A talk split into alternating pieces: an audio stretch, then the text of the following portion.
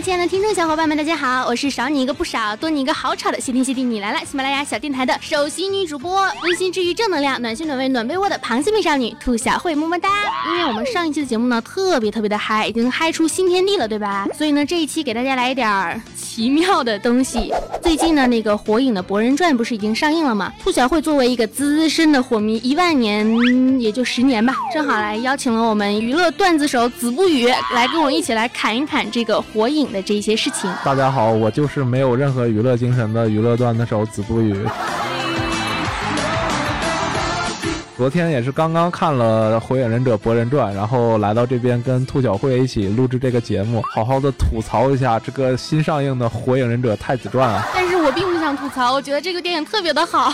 我们两个我觉得就代表了两种观点了。其实我觉得这部剧场版并没有上一部《火影忍者》做的那么好，但是呢，这一部的故事还是讲的比较完整的。但是它里边可以吐槽的地方简直就是太多了，没有必要去吐槽嘛，图一个乐呵，取悦自己，娱乐大众。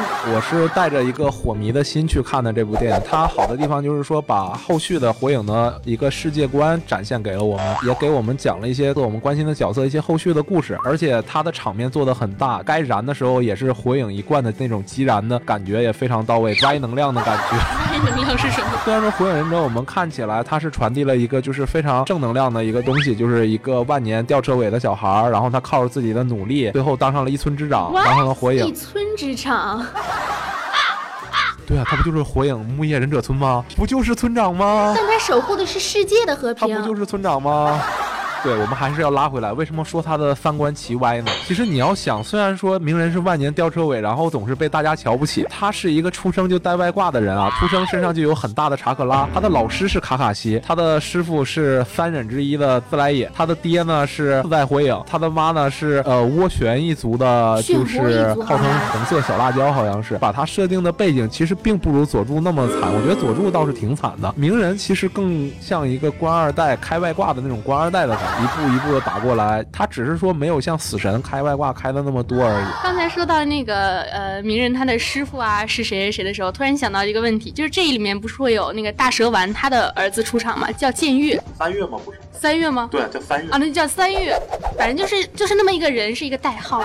然后就说，那到底博人应该叫他什么呢？因为他是大蛇丸的亲儿子，虽然不知道是怎么生出来的，反正就是生出来这么一个儿子。然后大蛇丸又是三忍之一，鸣人他爸是四代，四代又是自来也，也就是三忍之一的一个徒弟。然后鸣人的老师是卡西，卡西呢又是自来也的一个徒弟。本来他的这个关系设定就是有点乱的，因为你想三人，就是如果说按照中国人的习惯，师傅师傅就是把自己的老师当成父亲一样这种这个辈分来算的话，那其实自来也是四代的老师，那就相当。于他是四代的一个长辈，然后呢，四代又是卡卡西的老师，那就相当于四代也是卡卡西一个长辈，但是卡卡西又是鸣人的老师，但是鸣人又是四代的儿子，那样的话，鸣人应该跟卡卡西算是一个辈分的人，但是他又是他的老师，就是他的关系从这一点上其实就已经很乱了，所以说，对那个佐助还是大蛇丸的徒弟，然后现在博人一看到佐助第一眼就哇，突然间两个眼睛暴露是两个小星星，小星是怎么回事？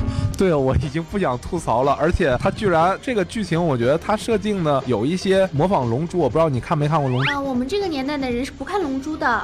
好吧，我有点暴露年龄。龙珠空前期他是打一个叫比克大魔王的，然后比克大魔王他生下来一个儿子叫短笛，就继承了他们纳美克星的那些能力，最后也是打来打去，然后把短笛给打孙悟空生了他的儿子叫孙悟饭。那个里边就有一个这个设定，是孙悟饭最后拜了就是孙悟空之前的敌人短笛大魔王为师。他一开始出来的时候可能比较迷恋。佐被佐助帅的脸上一个小红晕的那种感觉，他到最后结尾的时候，博人已经看到了鸣人展示出那么强大的力量了，而且也是一个非常正能量、健康向上的父亲，但是他居然还是选择就是要走佐助的那条路，就让我感觉非常不可思议。然后我不知道佐助除了帅还有哪点打动他了？帅已经足够了好吗？不，但是他是个健康的小男孩，你不要给我们的听众灌输这些奇奇怪怪的东西好吗？没有，人家博人是想保护的是佐助的女孩，先讨好讨好岳父大人总是对的嘛。那也不至于说我想成为你爹那样的人吧？我觉得这个话在电影院里面出来居然没有笑场，我也是醉了。不过说到电影院，我也想起来，我昨天去看电影的时候，我旁边坐着的居然是两个，嗯，两个大老爷们儿。这两个大老爷们儿居然在互相喂爆米花、喂可乐，我靠，我是亲眼所见啊！我整个人过去坐的时候，我整个人都方了，好吗？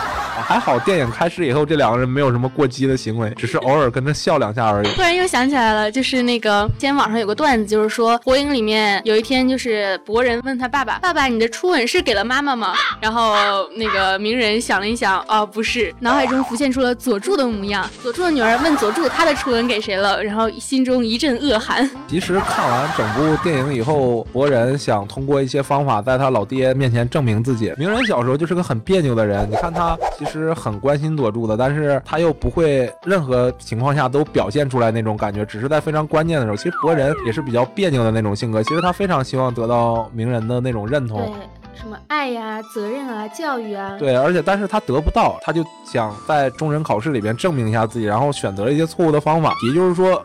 我们要通过努力去，通过坚持、团队还有毅力这些东西，就比较呃少年战本上比较主流的一些价值观，去达到这些自己想要的这个胜利的目标，或者说怎么样。无影去决战，然后再加上佐助去打那个什么什么什么辉夜姬的后代那个，这个我可以理解这种设定，因为他把尾兽全都给吸了，然后带无影再加上佐助一起去打也无可厚非。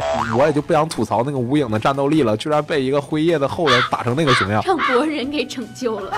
对啊，关键就在于兔小慧说的这样，就无影加上佐助六个人带着博人带着我们的太子殿下去那刷了一次经验。呃，反正大家都基本上玩过游戏对吧？玩团队游戏的时候就是呃，我们找几个特别强力的角色，然后呢，但是我们都有一个我们喜欢的角色，他可能偏弱一些。然后这个时候我们打这个怪物都是强力的角色上去顶，把这个怪物打得剩最后一刀的时候，然后让我们最喜爱的这个角色上去砍一刀。对这个片子的这种三观，我已经不想再吐槽了已经。但是你不觉得其实这个剧场版对比现在这个就是四百多集开后的这些剧情，已经是很良心了好吗？我本人的观点还是就是说，《火影忍者疾风传》开始以后，各的一个漫画的水平都没有他《火影忍者》就是前面那一段的水平那么高了。看到鸣人的儿子已经在做主角，然而柯南还是小学生。啊，对啊，我觉得非常不适合小孩子看。小孩子看了以后可能会想，我靠，我爹怎么没有这么牛逼？我我现在小孩子想不了那么多，小孩子只会想，我我怎么没有这么牛的技能？游戏都不用刷，直接过。最搞笑的是，就是整个片子里面，像什么自来也啊、宁次啊这些已经挂了的领便当的人都已经通过 PPT 的方式重现了。但是呢，像那个有大狗的那个是叫牙吧，他都没有出场。没有没有没没没没没没牙真出场。那那就是他的狗没有出场。你错怪了，没有他的狗也出场了，你绝对是漏看了。他有一个细节是，所有人都是有家庭的，和和美美的感觉，但是牙只是跟着他的大狗，然后在中忍考试外边的围墙一个非常高的位置上面，然后好像在把妹子。牙感觉挺悲哀的。聊妹子的时候，我觉得哦，那还是正常。如果没听到这个跟一个大狗在一起，我差点以为牙应该是什么泛性恋啊。哦，好了，好好，这个话题就不要再往下聊了。我们这是个我我第一次来这个节目，但我觉得这个节目还是应该比较小清新的。再往下就该重口味。太天真了，我们的节目很污的。我原来是这种吗？我看来我以后我要多多听听这个节目。大家都说什么啊？来看火影带着的纸巾用的都比自己在家看苍老师用的纸巾要多。除了自来也死，还有又死了以后，然后有一些就是有一些感慨，有一些情感在里，包括宁次死都感觉就是死的都很苍白那种的。我特别想说这一点，因为我火影里面最喜欢的就是宁次，然后女主很帅呀。不应该是我爱罗比较帅吗？我是有一个正常审美的女孩子。你绝对不是正常审美，好吧？我昨天出了电影院的时候。那个剧场版里面，我爱罗出场的次数真的不是很多，但是我真的听到了好多就是去看的女孩子，基本上都在说啊，我爱罗好帅啊，还是我爱罗帅。天哪，我爱罗哪里帅？那个大黑眼圈，就算守鹤出去了，黑眼圈依旧没有改变。没有，我爱罗，我觉得是那个里边就是鸣人那一代里边是气场最足的一个人了。个人感觉我爱罗还是比较帅的，而且也是火影里面我觉得塑造的比较完善的一个角色。是宁次一袭白衣呀，然后他对妹妹其实很关心的，虽然他不怎么。哦，原来只是只是喜欢妹控而已，他只是喜欢那种就是比较贴心的大哥哥而已。原来他是个胸控，他好像暴露了什么。别人领便当的时候，起码都是为这个村子啊，为这个世界做出了很巨大的贡献嘛。什么自来也啊，弄了一些情报啊。宁次死了，就是真的死了。别别别别，宁次死的时候是是帮了鸣人开了一次挂。鸣人知道宁宁次死了以后，然后好像是他们好像又开了一次挂的那种感觉，而且。现在宁次基本上再出现就是雏田带着女儿浇个花了，给舅舅上个坟了这种感觉，连回忆的画面都没有。好不容易出了一次场，居然是与那个 PPT le coche. 哭晕在厕所了。其实还是想传递一些比较正的东西的，不会说把右写成一个就是那种真的是丧心病狂那种的人。我就预感到他应该是好人，而且最后应该是会帮助佐助在某个特定情况下帮佐助升级，然后牺牲自己。然后没想到真的被我给猜中了。自来也的死是完全没想到的那种死，但是也能认同，因为他是死在他自己的徒弟手里边了，而且有一个这个就是世代传承在这个里边嘛，就是一种传承的关系在里边，也接受了。但是宁次这个死真的是特别突兀的那种感觉，作者也特别不心疼他。这个剧场版就随随便便的就用 PPT 这种形式来让他复活了一次，而且还是那个宁次非常丑的那一张。最搞笑的就是当时宁次刚死嘛，然后就非常心痛，就看宁次吧里面的那些人，他们都非常的心痛，就猜就是还有人就说宁次会怎么复活，因为他不是有那个笼中鸟的那个咒印嘛，就是活着的时候是不可能去掉的，大家都在猜他死了之后，然后就是笼中鸟就会消失掉，真正成为一个可以展翅飞翔的一个这样的一个一个情况。那你们也是想多了，他好像是真死了，而且现在小李都已经变成小李叔叔了。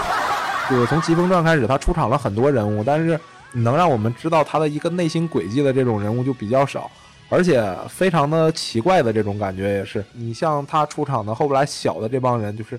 一个比一个扭曲那种感觉，然后后来出的那个左井，我也觉得是个挺失败的角色。他一开始左井出现，他的那个设定我占了一个很重要的一个比重，但是真的是达不到那么高度。然后这个角角色其实变得就很尴尬。他在后来的话，基本上就是在做一些什么飞行道具啊，就大家都不会飞嘛，他过来画几个东西啊。飞行道具什么鬼？对，当个裁判，然后最后大家结婚生子的时候，他凑了个数。我印象里边，第二部真的没有塑造的比较丰满的角色。雏田，他是第一部就那个小女孩的角色，整个她的性格就非常丰满，而且就从第一部的时候，我就感觉最后肯定是作者会让他跟鸣人走到一起。就第二部真正出场的角色，他设置了一个八尾，本来我以为八尾是多么酷炫的一个人呢。结果就是个就是一个嘻哈大叔那种感觉，但是其实八尾还算是给他了点介绍，像什么一尾、二尾、三尾、四尾，什么鬼啊？一尾是那个我爱罗，呃，中间还有一个应该是六尾吧，吹泡泡的那个。然后剩下的就什么猫女啊什么的，就完全不知道，就进来了先死一遍，死完之后复活一下，复活一下再死一遍。岸本他们这个编剧能力到《疾风传》里面真的是很大一个下滑。我玩过《火影疾风传》那个游戏，就是一个格斗游戏，可能真正的火迷也都玩过那个游戏。那个游戏里边，他《火影忍者究极风暴三》里边给了好多就是剧情的那个他自己游戏可能通受那个有他们的作者授权，然后他有一些官方的那种那种故事。那个故事我觉得讲的都很圆满，他那个故事可能兔小慧没玩过，那个里边讲了一个，我到最后我就明白小是怎么成立的，而且我发现小的这些人物的性格都比漫画里边给我的感觉都饱满了很多。一共是三章嘛，第二章就是讲的是呃宇智波止水还有宇智波鼬过去的那个故事。其实止水的那个作者就一笔带过，然后鼬的那个性格形成，大家都说他是天生的怎么怎么样，但是通过玩那个游戏我就知道。其实宇智波一族是有那种止水那种人，也有就是宇智波鼬这种。等到他第三个的时候，就讲了小时候带土是怎么跟那个鸣人的妈妈还有丝带他们是怎么相处的。我真的是挺感动的，就是那么好的一个孩子，然后只是因为那个世界是这样的，然后他变成了那么扭曲，然后再加上被坏人利用嘛。然后最后一个镜头是。鸣人带着忍者大军，然后他自己一个人站在那个石尾的上面，然后就是鸣人他们两个一个对话是鸣人说：“我一定要保护这个世界。”然后带土就说：“我一定要毁掉这个世界。”你这种扭曲的世界，不光是有这种光明的预言之子，肯定也有这种恶的。所以说这些点都可以去挖掘一下。然后我觉得。岸本就整个就在挖佐助跟鸣人那点激情那点破事儿，然后弄得这个火影忍者这么好的一个呃作品，到最后对啊烂尾的，大家对他的结局评价都不是很高，这种样子。都不用说别的了，我就连那个动画就是一种最容易看的这样的一个形式吧，我现在已经是就是看到四百多集人界大战那儿我就停了，实在是看不下去了，每一集都是回忆，我不知道你看没看。动画我是真的不看了，因为我觉得还是漫画好一点，动画太拖沓了。漫画都有好多进入回忆杀的地方啊！它很多原创剧情其实都是没脑子的剧情，都不能算是原创剧情。我发现很多就是网上那些什么同人志啊、什么小绘本啊，都比那个原创的剧情好玩。这里面不要说什么同人志这种小本子好吗？别让这些火迷误会我们好吗？我们是很正常的、很纯洁的一个组织好吗？啊，并不啊。我真是不想知道你看的是那个纲手跟自来也的，还是谁谁谁跟谁的。哎呀，你说好了好了，这道跳过去吧。也是题材限制吧，它就是这种打怪升级的这种，你想拖剧情，那只能原创。原创的话，肯定是不会那么尽善尽美的，对吧？而且火影里面其实有一个角色特别的奇怪，就是那个。呃，咬人，然后之后可以就帮人治愈的那，就是跟着佐助鹰小队的那个女的，红头发，也是漩涡一族的，但是忘了叫什么名字了。她最后。哦，对，香菱，因为之后看那个微博，就是说有呃，应该是漫画，对，漫画里面的，就是说佐助的女儿，呃，因为常年见不到佐助，后来别人又说说你不是小樱的亲生女儿，他就看到了佐助跟那个香菱的合照，哦，这个人可能是我妈，也戴着眼镜，然后就去找，后来香菱就说说是那个佐助是只可以就是远远的看着他幸福就好，我觉得我觉得这个女人真的是很奇怪。其实他这个为了作者给大家交代一下这个后边的剧情，然后强加的这个一。段我之前也有看了这一段，也感觉是他写的有点奇奇怪怪的这个样子，就是佐良娜去找爹，然后他爹不认识他，差点一刀砍过来。对啊，然后这个他后边的这个后续的这个设定，佐助的设定真的很奇怪。他见了自己的女儿，差点没一刀砍过去，然后见了鸣人的儿子呢，就是各种想眼泛泪光。对啊，他就好像跟见了亲儿子那种感觉，就是非常想帮助。说回到剧场版，剧场版。火影他一贯的剧场版就是说沿用一个背景设定，然后其实好多故事都是天马行空的，都跟火影原来的本本传剧情扯不上太大关系的啊。对，他的博人传就是进入一个矛盾的状态，他既想给我们讲一些本传之后的那个未来发生的一些事儿，但是他又想着架空一些东西。他后来出现的那个什么辉夜姬的后人啊，这种的那个实力也有点太逆天了吧？佐助跟鸣人那是什么实力的？他居然当着佐助跟鸣人的面把鸣人给抓走了，然后我真的是。感觉这段剧情经不起太大的推销也。我其实看火影的时候，一直是以为他们是那种没有就只有电啊什么的，没有什么电影啊，然后啊什么电视啊、电脑啊。结果看了《博人传》之后，哎，人家电脑游戏玩的很先进吧？《博人传》的时代，如果说呃往现代迁移的话，大概就是八九十年代吧。然后火影那个时代，大概就是相当于日本的五六十年代，然后。它《疾风传》就相当于七十年代那种感觉，它也是里边有一个进化在里边嘛，就是有一个时间轴，隐性的时间轴在里边，然后一一点点往前进化。你看鸣人小时候那个状态，就明显是有点日本二战后的那种感觉，什么大桥都要修这种感觉，生活的都波之国了，你都是个国了，然后连个大桥都没有，然后你可见他们那个时候就有多么落后了。就是，我就等着他们什么时候拿出一个手机来之类的东西了。啊不，我觉得啊，他现在虽然是这个剧场版里面，他是阻拦了那个科学。的一些设备，但是早晚万一以后发展成了核武器了，以后那下一步就是核大战。他以后可能真的是要往这种调性上走了，只能是从宇宙里边出来 BOSS 了。然后他来，他想征服你们这个忍者世界怎么样的？不过他这样写有一个 bug，就是那你。还叫什么忍者？你直接就改名叫龙珠之类的就行了。推荐大家去看上一部，这一部《博人传》的话，反正去电影院支持一下吧。就是有钱的捧个钱场，没钱的话，等他们的资源出来以后捧个人场也行。这个还是最好去支持一下吧，不然有什么就是比如什么动物出场啊那种电影啊，支持一下票房，那多吓人呢。我才发现了，可能最近的日漫这个剧场版改编进入中国的还有不少的。就之前我看。嗯，我看到好像就是去年出的一部《圣斗士星矢》二十周年吧，他那一部剧场版我也推荐大家去看一下。那一部虽然说网上已经有资源了，但是他做的还是比较翻地嘛，然后做的比较精良的那种的。我们可以支持一些除了我们国产的一些《大圣归来》这些比较好的一些国漫，我们也可以去看一下国外的一些好的动漫，他们在荧幕上表现出来的是一种什么状态。我们要知道人家长在哪儿，然后我们才能明白我们自己缺在哪儿。对对对，没错。而且其实很多人啊，就是比如说像子不语这一代的人啊，很多人都会以为这个动漫和动画是一样的。你都这么大，怎么还看动画片呢？哎，动漫跟动画不一样吗？但它是动画和漫画的一个结合，就有点像是什么呢？就像猫和豹都是猫科，但是本质上还是有差别的嘛。我身为喜马拉雅 A C G 频道的主编，居然在这儿被兔小慧同学上了一课。其实《火影忍者》就是这么多年以来，我是从小学的时候就开始看的。我那时候还是不太一样，呃，是先看的动画版。那时候电视上有一个。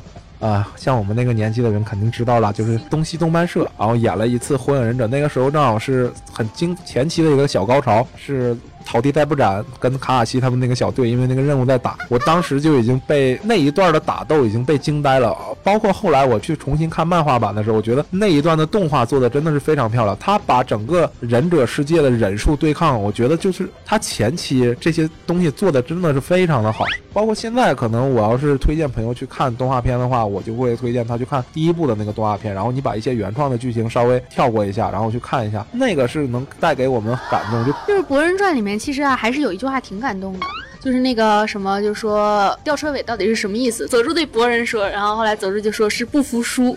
当时也觉得确实是挺感动的嘛。问题也在于这儿，他那个。佐助居然对博人说：“你比鸣人更吊车尾。”然后，但是我从各个角度理解都都没有感受出来，鸣人他那个时候真的是因为九尾的力量，他真的是很笨，而且他学一个螺旋丸学的那么费劲，而且还需要影分身才能才能就是最后搓出一个比较正常的螺旋丸。而活人这里边他是直接就是对他很快，他好像几天的。三天的时间嘛，就搓出一个螺旋丸的变种，就是可以消失的这种螺旋丸。他这个就说明这个孩子的实力其实是不弱的。问题在于博人他没有不服输，在那个里边他用了那个外挂，用了一个科学家奇怪的科学家大叔给他的那种外挂的设备。这其实鸣人的话，他可能是不会耍这些小聪明的。对，鸣人那个时候是什么头断了用脚踢死他，然后脖子折了用眼睛瞪死他，就算大卸八块也要怎么怎么样，就是那样的一种劲儿，还是不太一样，他们俩。对的，鸣人的设定其实只在第一次的时候，就是他们第一次出任务的那个时候是是怂了一次，然后从那以后他用自自己的手里剑刺了自己的手一下，然后他说以后贯彻自己的忍道这种，然后这让我们就感觉这个角色一下他就丰满起来，就是活人他这个设定也是村子里面人都拿你当太子一样。然后你居然跟我说错的不是我是世界，就是是你的爸爸，你这种就是典型的富二代开车把人撞了，然后赖赖自己老子挣钱太多，把自己宠成那样。好了好了，今天的这个访谈也是聊了非常的久，我觉得已经创出我们节目的时长的新天地了。其实呢，我看火影啊也是看了十年，虽然我很年轻，但是我是也是一个资深的漫迷。我证明他是从六岁开始看。对，我现在才十六岁，我还没有成年。这么多年也走过来，虽然说他后边也烂尾了，我觉得一个作品能陪我们走这么多年过来，然后他一直在试图给我们传递一些非常正能量的东西，勇气、友情、毅力、坚持。包括团队合作都是非常重要的一些东西。啊，好了，大家一定要多去支持一下这个国漫的发展，也要支持一下一些比较优秀的一个影视的作品，整个动漫行业的一个发展。毕竟啊，现在中国这个文化产业也在不断的腾飞，对吧？整个大时代也在不断的进步啊，我们还是要支持一些，给他们一些信心啊。好了好了好了，这期节目就到这儿吧。他现在已经开始广电总局打广告了，这个人已经丧心病狂了啊。那好了，本期节目就到这儿了。我是喜马拉雅的子不语，我是谢天谢地的兔小慧，么么哒。听完这期节目，你们有什么想法吗？有想法的话，可以加兔小慧的节目微信，兔小慧全拼二零一五 T 大写，简介里面都有写。还可以来关注我们的公众账号呀，什么微博呀，兔小慧么么哒啊，反正就是青春阳光正能量嘛，每天都是棒棒哒。我上一期节目呢，一不小心啊，说成了青春阳刚正能量，我好像确实是个阳刚的美少年吧。不要爱上我，爱大家，么么哒。啊，好了，大家再见，拜拜。